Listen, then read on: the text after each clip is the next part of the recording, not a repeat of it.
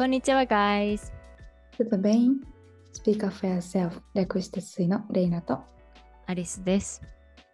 スイはどん底から這い上がったゴキブリメンタルのブラジルミックス23歳レイナと悔しさをバネに納豆メンタルでバイリンガルになった22歳普通の国のアリスの2人でお送りする共感型ポッドキャストです。スイの目的は自分を持っている自立した女性を増やすこと私たちの言う自立した女性というのは不完全な自分を認めて愛すことができ与えられた環境で自分を生かして生きていける。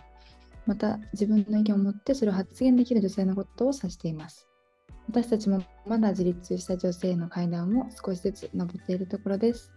日常生活や最近の気になるニューストピックを取り上げてレイナとアリスの意見をシェアシェアしていきます。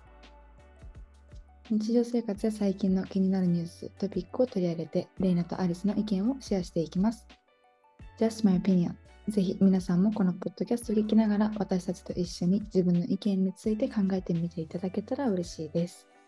一緒に自立した女性へのジャーニーを楽しみましょハッシュタグは SUY スイート Just My Opinion です。インスタグラムでもぜひチェックしてみてください。はい。ということで、レイナさん今どこにいらっしゃいますか？う。オーストラリアにいますオ。ーストラリアにいます。でももう今日で最後なんだよね。そう、今日はあの10月8日日曜日なんですけど、月曜日、明日の朝に帰るので、今日はなんか振り返りのうん。ポッドキャストに なるねはい、オーストラリア振り返りポッドキャスト。まず、なんでオーストラリア行くことになったの？あのね、簡単に言うとノリなんだけど、あの友達が格闘家の友達がいるのレイナどこの子で。格闘家？そうそう空手からあの全全部やるタイプの格闘家になったのかな？でうん。オーストラリアになんか修行じゃないけどなんかトレーニングとか自分の体を鍛えるためにこっちに来ててでその子がシェアハウスをしてるのね。だけど一時的に今試合にいろいろ勝ったっていうのもあって一時的に日本に戻るからその間、家賃は払ってるのになんか自分は住んでないみたいな状態になっちゃうともったいないから誰か来ないですかってストーリーで流しててなんか親しい友達みたいな。でえオーストラリアありじゃんってなってるよね。うんうん。友達とかに周りの友達にね一緒に行かないみたいな聞いたんだけどみんな忙しくて行けなくってなんか、うんえーどうしようかなみたいな。みんな行かないんだったら行けないかってなってたらその子が友達が「え一人で来りゃいいじゃん」って言われて「あそうやね。一人で行けばいいか」って言ってチケット買ってきたの、うーん。で友達とスイッチしてこっち来てるから、そうそうそうなるほどね。どこにいるんですか今？今ねゴールドコーストっていうブリスベンっていうところのちょっと下の方にいますうーん。え、初めて。あ、サーファーの街だよね。確かに。うんえ、海外一人で行くのは初？じゃないか。シンガポール行ったもんね。そうだね、一人で行くのは初じゃないんだけど、うんな。んか、友達の家だったけど、うん友達いないじゃん、こっちに。だから、初めましてのシェアハウスの子たちと、うんなんかいきなり行くわけだから、なんか誰も知らないところに行くのは初めてだかも。ああ、そっかそっか。え、どうだったの？は知らない子たちと。そういいシェアシェアルームメイトだったのね。なんかベネズエラの女の子と、あと、オージーの男の子なんだけど、なんか、あの、二人ともすごい仲良くしてくれたし、そんないっぱい喋ったわけじゃないけど、一緒に時間も過ごせなかったしさ、平日とかみんな仕事してるから、で、みんな寝るのめっちゃ早いのよ。だから今うん。ちっちゃい声で喋ってるんだけど、うんうんそう、みんな朝4時とかに起きるのね。うん。4時？やばくない？そう、そのオージーの子は朝4時に起きて、なんかトレーニングとサーフィンしてからかな。で仕事行くの。すげムキえム。キだよ。ムキムキなんだ。うもう目の保養。養でした。目の保養でした。間違いないわ。そうなんだ。すごいね。バリバリゴールドコーストに住んでる人って感じだね。そうそうそうそう。で、なんか、うん女の子はあのフルートっていうか木のフルート？こういうあ木管なんだけどフルートってこういうリアル木木でできてるフルートっていうか笛をなんかなんか変な音するって言い方悪いけどそういうフルートがあって、ちょっとメディテーション、メディテーションとか、ヨヨガとか、そっち系のなんか自然大好きな3人が住んでるお家で、もう周り森。あ、周り森なんだ。うーん。そっかそっか。じゃあ刺激もためっちゃいい。あえ、じゃあ平日というか、滞在中はどういうふうに過ごしたの？えっと、まず火曜、月曜日の日本、日本日本の月曜日夜に出て、オーストラリアの火曜日の朝着いたんだけど、うんその朝着いてから、その日はもうなんか疲れ切ってて何もできず、うん。飛行機でね、寝て、起きてちょっと、あの、友達と喋ったり、ズームやったりとかして、うん。水曜日もちょっと仕事ばっかりだった。で、う木、ん金、土、日っていうこの4日間で結構遊んだかな。あ、そうなんだ。うーん。何したの？えっとね、あのね、最初からちょっとおさらいしますと、まず私めちゃめちゃ今回ハプニングがいっぱいあったの。アクシデントめっちゃあったの。ああー、ストーリー見たかも。そう、もうね、も うどうなるかと思ったんよ。何があったんですか？そう皆さんにお話ししますと、これはね、もし海外に来るってなったら、絶対準備しといた方がいいことでもあるんだけど、まず、オーストラリアって入管厳しいって知ってたから、めちゃめちゃそわそわしてたの、もともと。で、オーストラリアに来て、で、なんか、荷物の検査、荷物受け取って荷物の検査の方行くじゃん。で止められてさ、で、最初なんかパスポートをこうやってピッてやった時に止められて、なんか何しに来たの？みたいな。初めて？って言われて、初めてだよ、みたいな。にあの何も悪いことしてないから普通に喋ってたら、うんなんか、まあいいわって言って通してもらったんだけど、なんかね、レイナの大学の先生にそっくりな人がいたの。で、オンラインの大学だから、先生と会ったことはないんだよね、メンタ、うんメンマンツーマンで。うんだから、なんか、えー、この人先生かな？みたいな。でも、谷中先生の髪型っぽいな、みたいな。結構特徴ある髪型だったの。だから、谷中先生かなでもなんか体型とか身長わかんないし、違ったらなんかなとかっうて、ん、まさか同じ便だと思わないじゃん。思わないだから、ね。いや、きっと違う人だろうなと思ったんだけど、その荷物受け取るときに、先生がマスク外して赤いパスポートを持ってるのを見て、うわ、あ谷中先生やと思って、あ、そこで気づいたんだ。うーん。そうそう。でそれで先生に声かけに行って、あ、すいません、みたいな。谷中先生ですか？みたいな。え、はい、そうですけど、誰ですか？みたいになる。ら誰ですか？って。なんか、はいっていうのもなんかちょっと惜しんでたから、うん。ああ、みたいな。なんか、あ、実は私も BBT 生で、大学の名前が BBT ね。BBT 生で、あの、谷中先生の科目受けてたんですよ、みたいな言ったら、うんまさかここで会うと思ってなくてって言ったら、もう二人ともびっくりでさ、先生と生徒みたいな。すごいね。そこで、そう、すごい出会いがあって、え、同じ便乗ってたの？みたいな。うん。で、いっぱい話して、そのままその荷物検査の方に行ったのね。そしたら、あのキャリーバッグ持って行ったら、なんか、ここ2人一緒に来たの？って聞かれて、いや違う、こあのコインシデンスでたまたま一緒になっちゃったみたいな言ったら、うん怪しまれてさ、それで。あ、逆にそうなんだ。逆にね。どうどういうこと？みたいな感じになって、うのこの中の方に入れられて、やばー。中の入れられたっとちょっ。と先生も初めてだって言ってさ。えーで、なんかその、多分一緒にいたからだと思うけど、で、なんか中全部カバン見せてみたいなスキャンして、で、何しに来たの？とか、どこに行くの？住所はなんだろうわーってめっちゃ聞かれたの。谷中先生も聞かれてたんだけど、別になんか背中合わせで違う人に聞かれてて、うん。谷中先生は大学の先生なんだとか、オンラインの大学でとかっていう話をしながら、で、このレイナの大学の院があるんだけど、大学院があって、この院の提携してる大学がボンド大学っていう有名なオーストラリアの大学があるのね。このボンド大学は、このゴールドコースト地域では結構頭のいい私立大学で、慶応とうんかそこら辺のなんかレベルらしいんだわ。うん。だから、ボンド大学と BBT がビジネス系のね、この連携を持ってて、院がなんかな提携してるっていうのかな？があるから、みたいなことを先生が多分言ったの、その人に、入管の人に。そしたら、えー、ボンド BBT のあれあるのみたいな面白い大学だねってなって、本当にたまたま会っちゃったんだよねってばったりはあったっていうのをうん。先生がその人に説明してくれて、うん。でもレイナはレイナで別に女性に説明してて、うん。そしたらなんか違うおばちゃんが来て入管のねその違うおばちゃんがちょっとこいつらにもっとちゃんと聞いとけよみたいな言ってさ、聞こえてるからね。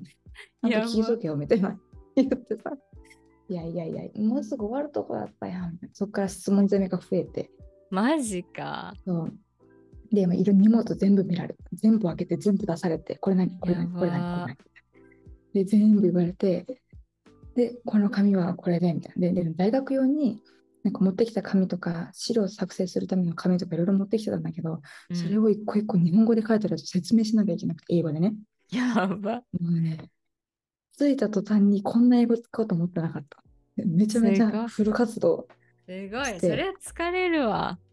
ううん、一気にバーって喋って、なんとかね、うん説明できたからよかったけど、うん。谷中先生先行って、で、めっちゃ時間かかって、後からうん行ったら谷中先生待っててくれて、あ大変でしたね、みたいな。じゃあちょっと SIM カードも買わなあかんからって言ってるね、SIM カード探したら、一つしかなかったからそれ買って、あ。そしたらなんかその SIM カードが壊れてて、なんかあ、壊れてるとか意味わかんないんだけど、使えない SIM カードでしたみたいな、なんか不良品みたいなね。やば。で、カスタマーセンターに電話して、カスタマーセンターが、なんか、あ、それ多分使えないってことだから別のやつ買ってみたいな。うん。え、返金するよって言われたけど、結局返金されなくて、もう勉強代でいいや諦めたけど、うん。カスタマーセンターの人もインドの人だったから、ちょっと何言ってるか分かんなくて最初。うん先生とね、2時間ぐらい SIM カードに葛藤して、おお、大変だったね。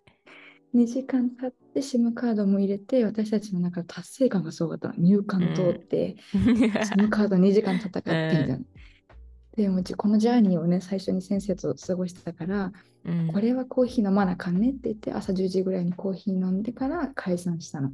うーん。そう、それでもう寝てみたいな。でもお家着いたらめっちゃお家綺麗で、うん。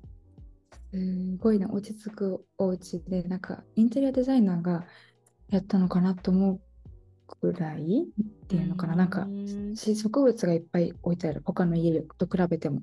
へえ。そうで、そうだね。そこから、あの、火、水と、結構オンラインで仕事とかもあったし、コーチングのお客さんもいたからやって、うんなんとかできて、で Wi-Fi がダメでね、できなかった時もあったんだけど、そう、なんとかやって、木曜日にその先生が住んでるところの方まで行って、うん。で、その先生が住んでるところがそのボンド大学っていうあの有名な大学のすぐ近くだったから、ボンド大学 の一応教員でもあるから先生はね、だからボンド大学ちょっと見せますよ、どんなところかって案内してくれて一緒に。で、ボンド大学見に行って、マジでね、全部はでかいから、こんなにいるってぐらいの土地だったし、大学のキャンパスがね。うん。なんかのびのびとみんなが生活、勉強してるの見たし、なんかトレーニングウェアでみんなし学校行ってるっていうか、ビキニとかで学校行ってる人いっぱいいた。うーん。学校ビキニ最高やな。楽すぎ。ねそうそうそう。そうなんそうだね結構マルチカルチャーって感じもすごく分かったね。着いてすぐにいろんな人がいるって感じ。言語がいろいろ飛び交ってる感じ。うんうん。そっかそっか。大変だったね。じゃあまず最初の方は。うん。1週間早かったね。で、木曜日は、まあ、先生と会って帰って、あ一人でちょっとショッピングとかして帰って、うんで、金土日で、あの、ブリま、もし地図見れる人がいたらなんだけど、ブリスベンっていう街が、大きい街があるのね。まあ言ったらうん東京、大阪とかっていうぐらいでかいシティで、うんそのブリスベンの上にサンシャインコーストっていうとこがあるの。うんでサンシャインコーストとレナが住んでるゴールドコーストっていうのはちょっと真反対にあって、うんゴールドコーストは下で、サンシャインコーストはブリスベンの上。で、うんそのブリスベンにとってサンシャインコーストに住んでる友達が、あの、ゴールドコーストまで降りてきてくれて、うんで、大学で知り合った元バスケ選手の友達なのね。うん。で、その人と元バスケ選手の友達がこっちまで来てくれて、もう一人友達連れてきてくれて、初めましての人と久しぶりに会った友達と一緒にホテル泊まって、パーティーも行ったし、カジノも行ったし、ショッピングもしたし、海も行ったし、もう散歩もいっぱいしたし、いろんなことがあって、で、もう彼彼は初めてのカジノでブワって大儲けしたから、やば。4倍になったからその4倍になったお金で全部ご飯出してくれてみんなで美味しいもの食べたり そうすげえ。それでみんなで美味しいもの食べたりなんかバス乗り電車乗り違えていっぱい歩いたり、なんかクラブつまんなくて帰ってきたんだよね夜中に。うん。でなんか思ってたらつまんねえなって言って帰ってきたらもうホテル全部ドア閉まっててでなんか入るためのキーとか教えてもらってなかったの。最悪。でもう30分ぐらいみんな外で「誰か起きてないの?」とかドアをガチャガチャガチャってやって、うん3人でね泥棒みたいなことしてで電話とかもいっぱいして 日本人なの？そのみんなは？3人。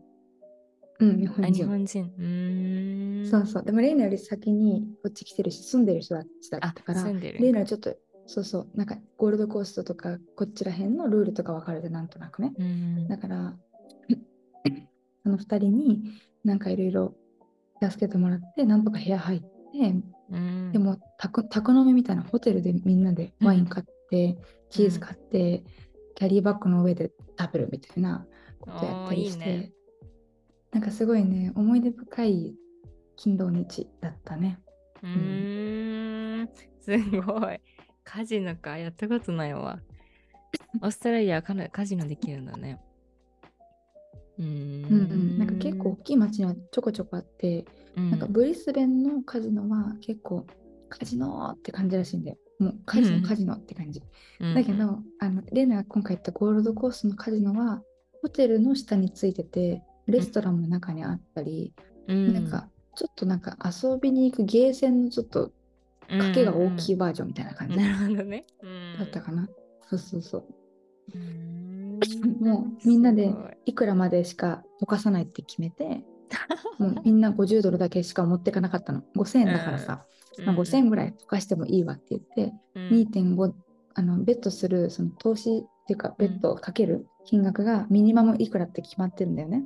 うん。で5ドルとか10ドルとかいろいろあるんだけど一番安い2.5ドルのとこ行ってうんでその2.5のとこのベットをずっとし続けてルーレットでやってみたいな。うんでレイナは5000溶かして終わったんだけど、うんうん他の2人はその4倍になった人と2倍になった人みたいな感じでみんなのお金でご飯食べるっていう。へえいいね。楽しそう。うん楽しかった。うーん。そっかそっか、面白いね。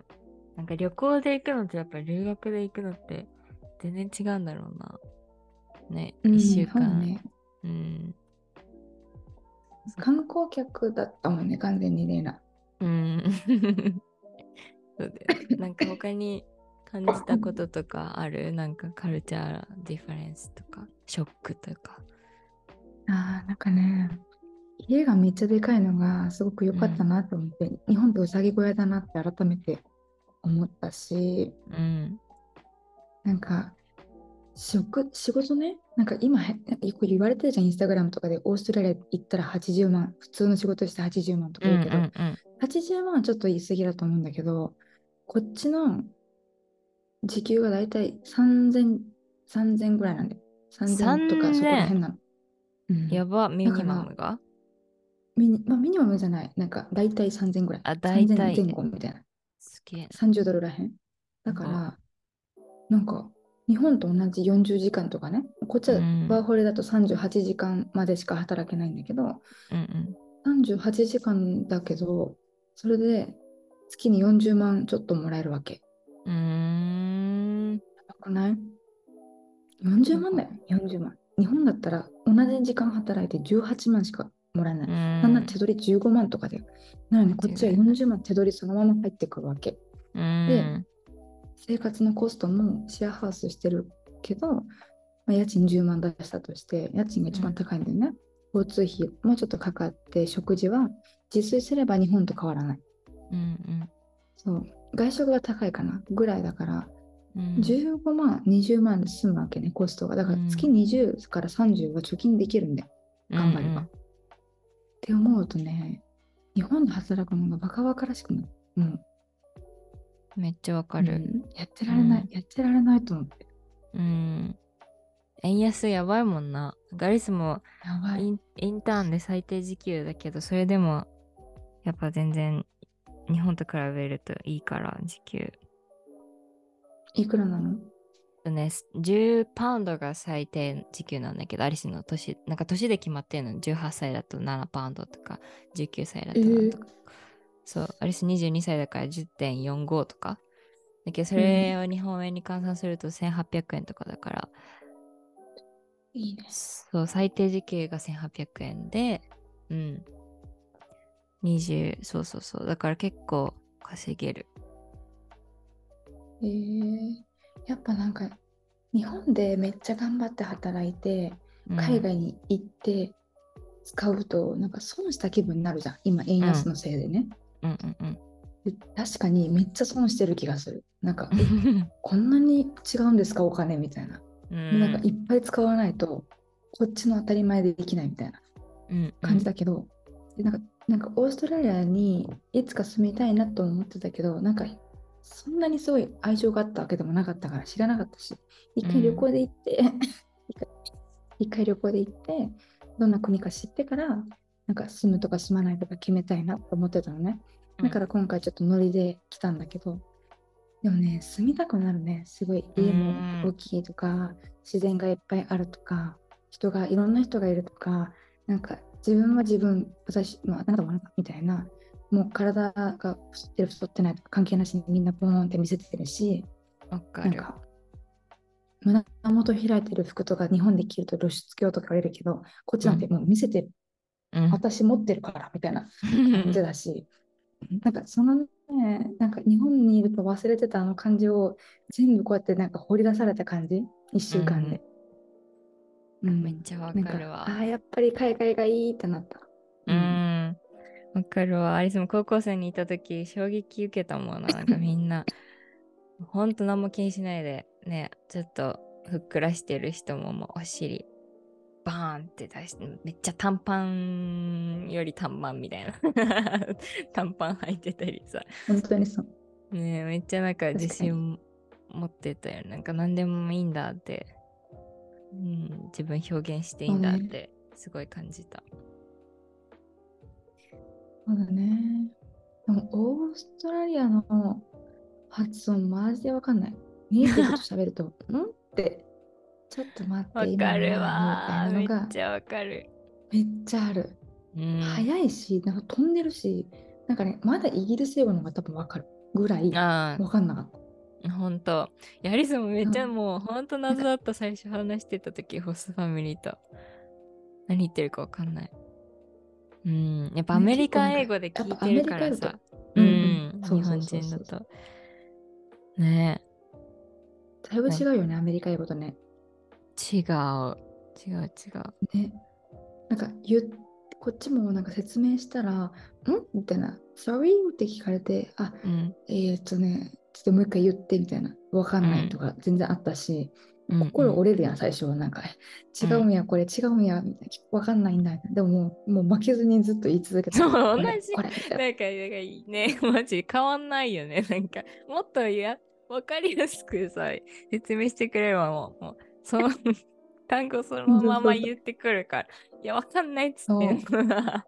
そうそうそうそうそうそう。なんか、スパークリングウォーターか、うんあの炭酸水か普通の水どっちがいいって聞かれて、でもその単語が分かんなかったのね。あうんうんでもどっちかって聞いてんだなと思ったから、普通のって聞いたの。うんノーマルウォーターみたいな言い方したの。うんそしたら、なんか、スプリングウォーターねって言われて、うなんかんん normal water イコール spring water なんですか？みたいな。なんかそこも分かんないから、うん。ああ、うん、みたいななんか出されたのが、普通の水だったから、あ、spring water スプリング water っってていうの？そう、ちょっと待って、メモしたんだよね。えー、そうなんだ。なんかちだとそうス spring water still、still、still は sparkling とか言うけど、スプリングっていうのね、知らなかった。spring spring water だった気がする。でも何どういう spring spring って何やっけってなって、うん。もうあ一個一個ね聞いては、うん。あ天然水。あそう spring water って言ってなんかこっちじゃなんか英語みたいにあの英語じゃないアメリカ英語みたいにウォーターじゃなくてウォーターだったからさ、うん。だから、カタカナっぽく喋ってもいいんだけどたまになんか飛ぶ飛ぶ音が消えるとこあるじゃんオーストラリア、うんうんうんうんあトみたいなさ、わうん。そのその消えそうそう消えたところが聞きたかったのに、消えたところが 消えちゃったから、単語がどっちかわかんないみたいなの結構あったのね。え、うんうん。今と T だったらこっちだけど S だったらこっちなんだけどなみたいな単語がうん。で消えちゃうから、もうねそれに結構苦労したかも喋るのに。うーんめっちゃわかる。あれ最近なんかそのた友達がロンドンに来て留学してる、フィリフィンランドに留学してる子なんだけどでご飯食べに行ったのねカレー屋さん。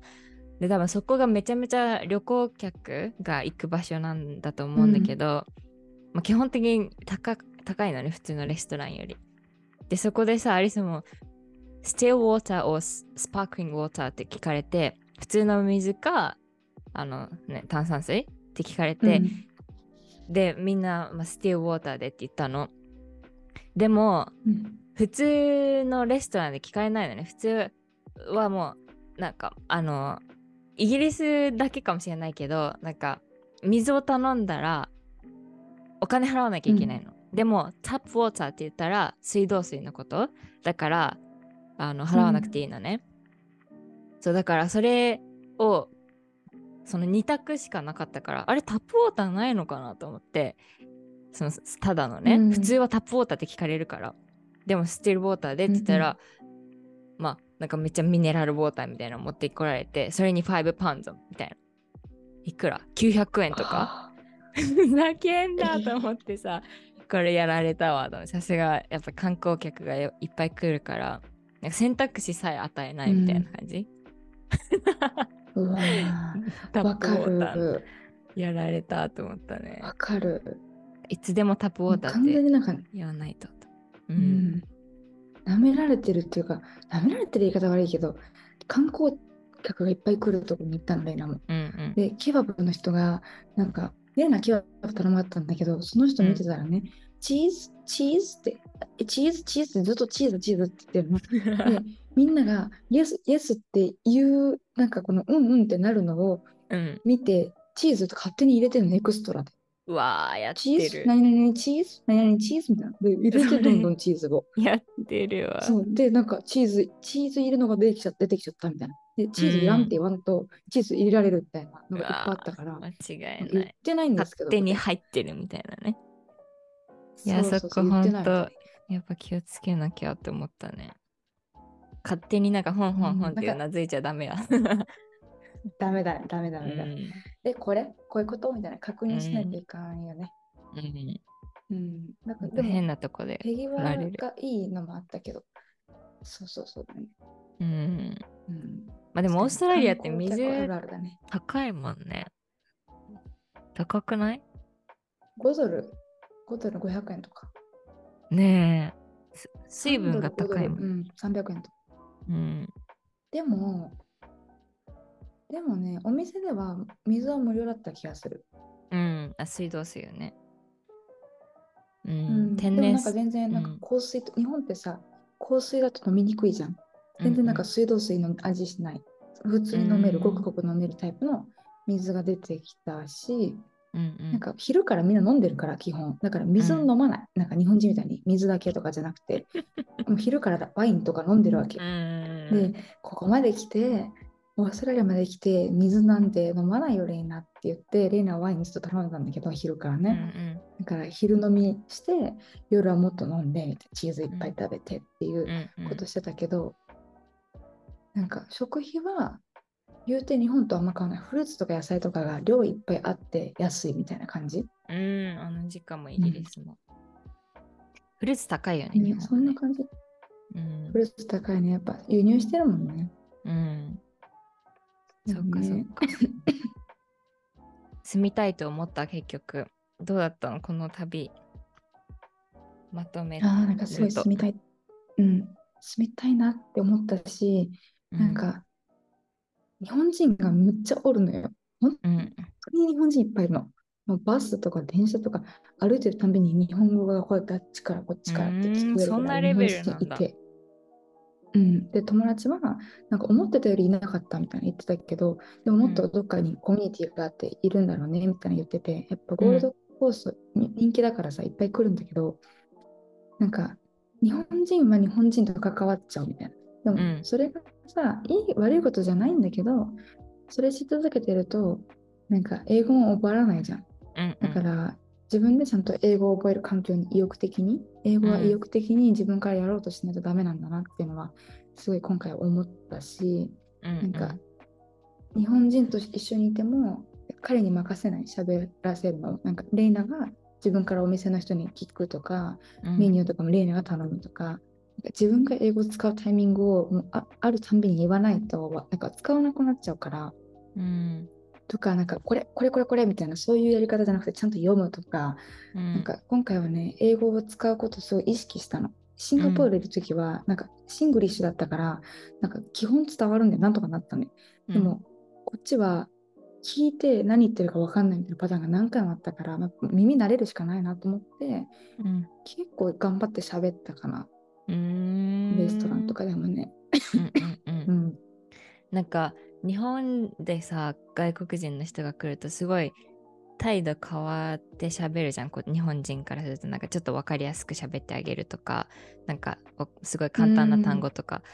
でもなんかアリスが感じるのはなんかイギリスでも本当にダイバーシティだしいろんな人の言語国の人がいるけどなんかもう全然なんか態度変えずに喋ってくれるんだよね。それがいいか悪いかは分かんないけど なんか普通に なんか一人の人として英語を話してくれる、なんかうんうん。英語上手ですねとかよりなんか普通に英語を話してくれるからなんかそれはうん。ううんんなんかいい。アリス的にはなんかいいなって思う。なんか差別じゃないけどなんかうん、うん。なんか外人扱いされないって感じ？わかる。うんすごいするか、うん、確かに。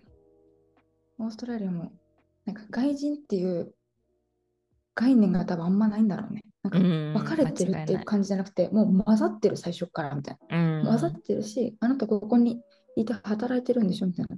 もうオーストラリアにいる人なんでしょって感じで最初から英語で喋られて、ごめうんん、ちょっと分かんないって言ったら、なんかもっと優しい言葉にしてとかってお願いして、うんあのスプリングウォーターって言われたのをあのあのスパークリングじゃないやつみたいな言い方してくれたりとか、うん。なんかそういうちょっと分かる単語に変えてくれるようにこっちからお願いすることも必要だったけど、うん。でもなんか確かにアリスが言うみたいにその人として見てくれてるのはめちゃめちゃ感じたし日本ってこういう国でしょ、日本ってああでしょとか言わないんだよね。うんなんかうん。日本ってなんでこうなのとか聞かれずに日本のこういうとこ素敵だよね。でも日本ってこういうとこ私は友達から聞いたけどあなたはどう思う？とかレイナの意見を聞かれたことがいっぱいあってうん。だからそれは話したね。頑張って英語で。でその子はスペイン語圏だったからその子と話すときに翻訳機使ってスペイン語でもっとうまく説明したりとかポルトガルで喋ったりとかそのスペイン語圏の人もブラジル人もめっちゃいるのよ。だからうんうん。ブラジル、スペイン語圏だったら、レイのポルトガル語で喋ればいいし、日本人だったら日本語、英語の人は英語みたいな。だから3言語できるってすごいいいなって思った。すごいね。三言語できる環境があるのは。いいね。ねめっちゃブラジル人、日本人いっぱいいる。あ、そうなんだ。でもそれ結構重要だと思う。なんかアリスは感じたのは、なんかイギリス、なんか田舎のとこ住んでた時に感じたのは、なんかやっぱ意外となんか日本人いないところがいいって思ってそこにしたけど、でも結局まあ、し学生はまあ何人かいたんだけどね。でもなんかまあ現地の人はもう本当に あのそこで育って生まれたみたいな感じのかんそのエリアだったからダイバーシティというよりは、まあ、なんか留学生がちらほらいてイギリス人って感じうんだったんだけど、うん。なんかそこそれもそれできつかったな。んかアリスはやっぱ日本食がすごく恋しくなったから中国ショップはあったけど、なんかそのうん。日本食に簡単にリーチできるっていうのは、自分の中では結構うん。重要ポイントだなって気づいた、海外へ住む上で、あうん。あ、確かに。うん。やっぱなんか日自分本の国を、うん、そうそうそう。なんか日本人コミュニティがあるっていうのも、なんかやっぱ長く住んでると、短い 3, 3ヶ月、2ヶ月だったら全くなくてもいいかもしれないけど、なんか長く、長いスパンで考えると、なんかやっぱじなんかホームに感じられる存在というかコミュニティがあるのはすごく重要だと思ったね。うん。うーん、確かに。それはね、なんか、すごい感じた。イコールやっぱ英語だったら、伝えれないよね、全部、自分の気持ち。うん。日本人コミュニティがあるイコールやっぱ日本食、ラーメン、うどんとかさ、簡単にリーチできるし、お店もいっぱいあるってことだから、やっぱ生きてきやすいよね。うん、確かにうん。そうだね。なんか、日本って思ってる以上に、日本の文化に、なんか、独立、なんていうの、孤立じゃなくて、うんと、なんていうんだっけ、依存してるっていうか、日本人は日本の文化に依存してるから、めちゃめちゃ。だから、日本のご飯とかじゃないもの食べてると、なんかやっぱ、なんだろう、別にどこの国も一緒だと思うんだけど、イギリスとかさ、オーストラリアって、これがオーストラリアの味みたいなのがあんまりないんだよね。いろんな国が混ざってるからこそ、シンガポールもそうだったけど、うんうんだから日本って日本料理ってあるじゃん、ちゃんとうんね。うんだからあの和食がこっちではほぼ食べれないみたいなもんだから、うんそれを自分で作るか、食べに行っても美味しくないとかっていうのがあるんだけど、その日本へのこの愛国心みたいなのが多分すごい芽生えると思う、海外に来て。うんで、あ日本のご飯ってマジで美味しいとか、日本の食に勝てるやつはいないなとか、マジで思う。もうすでに刺身食べたいもんねな。ねえわかる。なんか普通にインスタとかでめん 明太子丼とか食ってるのを見て本当に羨ましい。なんかまあそんななんか。スーパーで200円とかで売ってるのないか明ら太子パスタとさ。かね。間違いない。しかも薄切り肉がないんだよね。あ、分厚いよね、全部ね全部分厚いブロックみたいな。薄る切りなんでしないの？絶対そっちの方が美味しいから。豚肉とか。そう。だから野菜炒めとかしたくても豚で、豚がうんコロコロコロコロ転がってるから、なんかブロックなんやね。ブロックだよね。やってるんだよ好きやみたいな。なのはできないね。できないできない。あれ、な絶対美味しいのにね。なんでしないんだろうただ、ね薄く切るだけやんだって。まあまあまあ。そうだね。まあ、食はなんかすごい感じたし、まあ、それに、まあ、さっき話した仕事はナンセンスだなってのもあったけど、英語は自分の自力でちょっと自分から行くことがすごい大事だなと思ったし、なんか英語できないと、なんか例えばじゃあ飲食店のどっかバーテンダーとか、そういうキッチンとかしかできないからって言ったりする人いるけど、それでも40万もらえるんだよ。うんなんか結局、このあの合奏やってても、合奏やってても40万もらえたら生活の質がいいから、それで、ハッピーなんだよね。うんだから結、局お金だなって思ったし、うん。なんか日本でお金ももらえない、例えばウェイトレスやってたらしんどいかもしれないけど、お金もらえるウェイトレスでサーフィンも一度もできて、山も一度も行けてだったら最高じゃん。うん、だからなんか全然こっち来て自分のあれが活かせないから嫌だとかじゃなくて、うん。一回そういうとこで働いていっぱいお金稼いでその次やりたいことやるっていうのも一つ手だと思ったし、もうちょっと英語ちゃんと勉強してからこっち来てなんかなんだろうウェイトレスって言ってもあのキッチンじゃない人とかもは英語できる人だから基本的に、英語できる側の仕事に就くとかなんか会計士とかめっちゃこっちで今来てるらしいよ。なんか。うん。こっちの人数字弱いから日本人がめっちゃ英語頑張って会計士になってみたいな、うん。めっちゃ稼ぐみたいなパターンもいっぱいあるらしくて、みたいになんか大学に入るとか勉強するとかして次のステップに進めてできるから、うんうん。なんかそれをものにするみたいなのがレイナはすごい大事だなと思ったしなんか結構周りの友達に聞いてたらまあいろんな人来てるけどみたいなやっぱ何も考えずに遊びに来た日本で働きたくないから来ちゃったみたいな人もいれば親のお金でなんか遊び来たみたいな人もいれば真面目に勉強するために来たとか何か目的を持ってきたとか起業するためとかいろんな人がいるから自分で歩く人間を決めてうん。誰と一緒にいるかって決めてみたいなそのコミュニティを作るみたいな。まあ日本でも一緒だけどね。うんうんうん。海外だからこそ自分の作るコミュニティはもっと意識した方がなんかいいなと思って肩身狭いから他の自分の国よりはね。うんうんうん。わかるわかる。そうだね。いやー、めっちゃいいよな。その手もあるよね。海外で働いて自分の好きなことをやりつつお金稼いで、ね、準備するみたいな。全然ありだよね。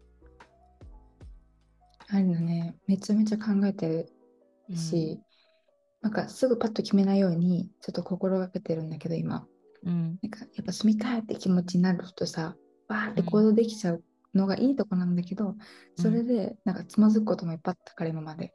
うん。だから今は冷静に住みたいけどお金いくら必要？いくらあったらこっち来れる、でもこっち来て帰った時にこれぐらいだから、まあ、考えすぎも良くないけどちょっと考えた方がレイナはいいタイプだからうん。あの冷静にね考えてるけどもう住みたいっていう候補にはだいぶだいぶ上の方にありますね住みたい。ああ、そう。シンガポールなんかより全然住みたいと思ったオーストラリアシンガポールなんかより住みたいと思ったんだ。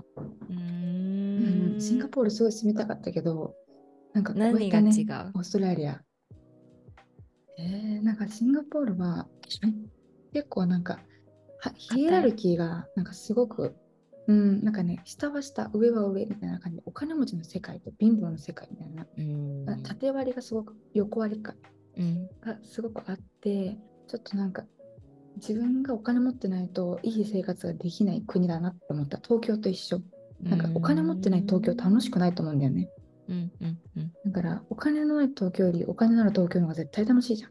日本ってそうだと思う、まあ、ブラジルもそうなんだけど、うん。こっちはなんかお金のないオーストラリアにならないワーホリストもあるからうん。基本的に、だから貯金もできるぐらいその国が潤ってる感じがすごくしたし、うんうんなんか、まあ、シングリッシュよりはちょっとオーストラリア英語の方がなんか聞いててなんか聞いてて難しいけどでも喋れたらこっちの方がいいのかなとかうん。うんあとミックスされてるいろんな国の人がいていろんなタイプの人がいてうん。それぞれ幸せの価値観も違ってなんか何が正しいとか間違ってるとかもなんか全然ない感じが、もう当たり前それがベーシックみたいなのがなんかねシンガポールもあったけどシンガポールもうちょっと日本よりの真面目な国なんでオーストラリアちょっとめ適当じゃん。うんうんうん。だからそうそうその適当さがちょっと良かったかな。やっぱちょうちょうどいいんだろうな、オーストラリアって。なんか日本からも2時間とか時差、そんなくらいだよね。うん12時間とか。ねえ、だし、近いし、なんか物理的な距離も近いし、うんうん。やっぱそのね、英語圏で留学とか住むってなると、すごい、なんか日本人にとってすごい、なんかフィットする国ではあるのかもね。いいあ感じに、ねなんかグローバルでにいい感じに日本も感じれて、うん、確かに。そうだね。なんか、日本、例えば日本で普通に稼いで、一般的な話をするね。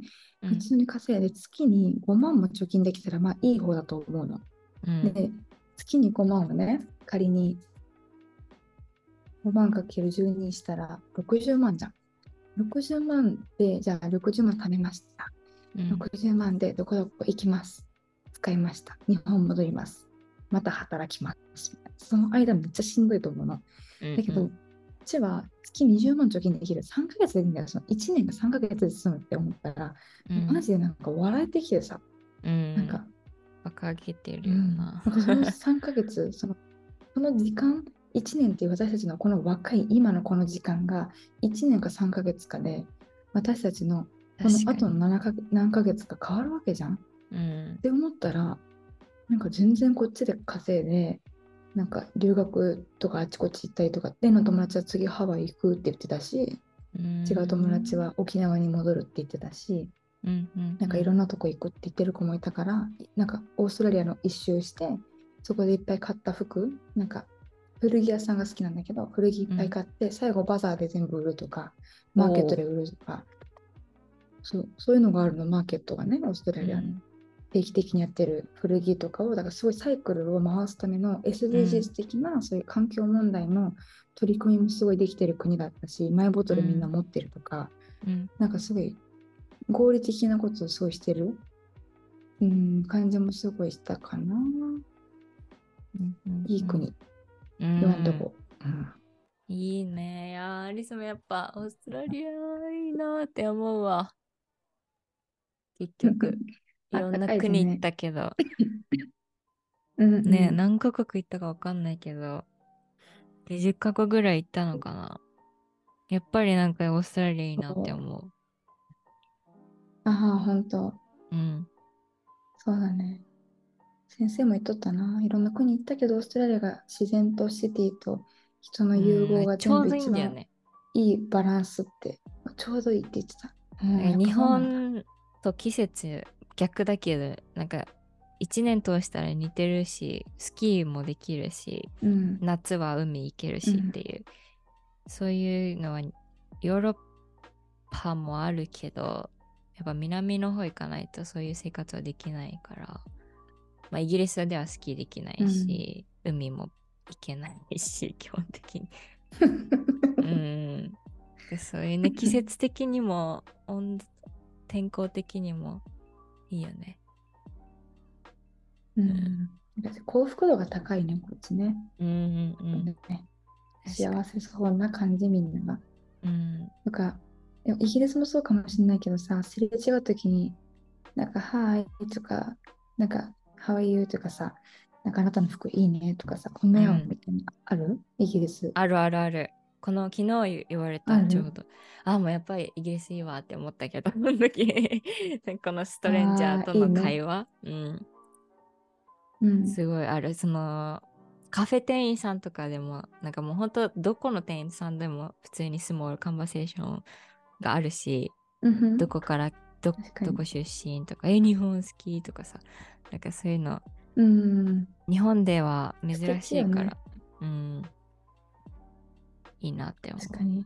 どこ出身ですか？とか聞かれるもんね、別にね。うん。日本人うだもんね。ん、そういうのがいいね。うん。はい。じゃあ、オーストラリア最高という結論でいいですか？はい、結論最高です。皆さんもぜひ旅行してください。はい。今ね、うん、ゴールドコーストとブリスベンおすすめです。うん。あもしゴールドコースト行く人いたら、えっとね、サーファーズパラダイスっていう超面白い名前の場所があります。ビーチなんだけど、まあ、ビーチ界隈らへんでサーファーズパラダイスっていうとこがあって、ここはナイトシティでもすごく有名だし、カジノもあるし、ビーチもいい。何でもある。で、あここは韓国の場所です。で、あとはブロンドビーチ。ブロンドビーチは大きいモールがあったり、シティな感じで、ちょっと仕事をする人もいる感じの、なんか六本木とか、丸の内と新宿みたいな感じうん。かな。で、ビーチもあって、ブロンドビーチもご飯。なんかブロンドビーチとサーファーズパラダイスは結構ご飯があるから、ゴールドコーストの結構中心部なんだけど、ここが。まあ、特におすすめですね。ちょっと中、内側に入ると、山とか森がいっぱいあって、あのコアラとかも見れるし、カンガルー。でもコアラとカンガルー今回見てないんだけど、うんまあまあ、そういうのもいます。そういうのもいます。もし来たらね、はい。はい、おすすめでした。OK です。わあ、じゃあ気をつけてね、明日。飛行機。うん、飛行機ね。飛行機何時間？乗る前にレーナおあお祈りしてる9時間。9時間か、直行便で。意外と遠いの。そう。そうなんだよね。明日多分夜の10時、今、今この時間にやっと名古屋着くと思う。レーナうの。ーん、そっかそっか。まあ、時差少ないからいいけどね。うん。まだうん。はい。水は毎週月曜日、日本時間の朝6時から Spotify や Apple Podcast でお聞きいただけます。通勤・通学、家事・作業をしながら皆さんの意見の発見、気づきや学び、興味につながる活動ができたらいいなと思います。リクエストは Instagram と Podcast の概要欄から募集しています。質問でも私はこう思ったっていう意見でも何でも OK です。そして評価とフォローをぜひよろしくお願いします。Thank you so much for listening. Please follow us on Instagram and YouTube channel. I hope you're gonna have a wonderful day. That was me, Alison. レイナ We'll see you in our next podcast. じゃ娇娇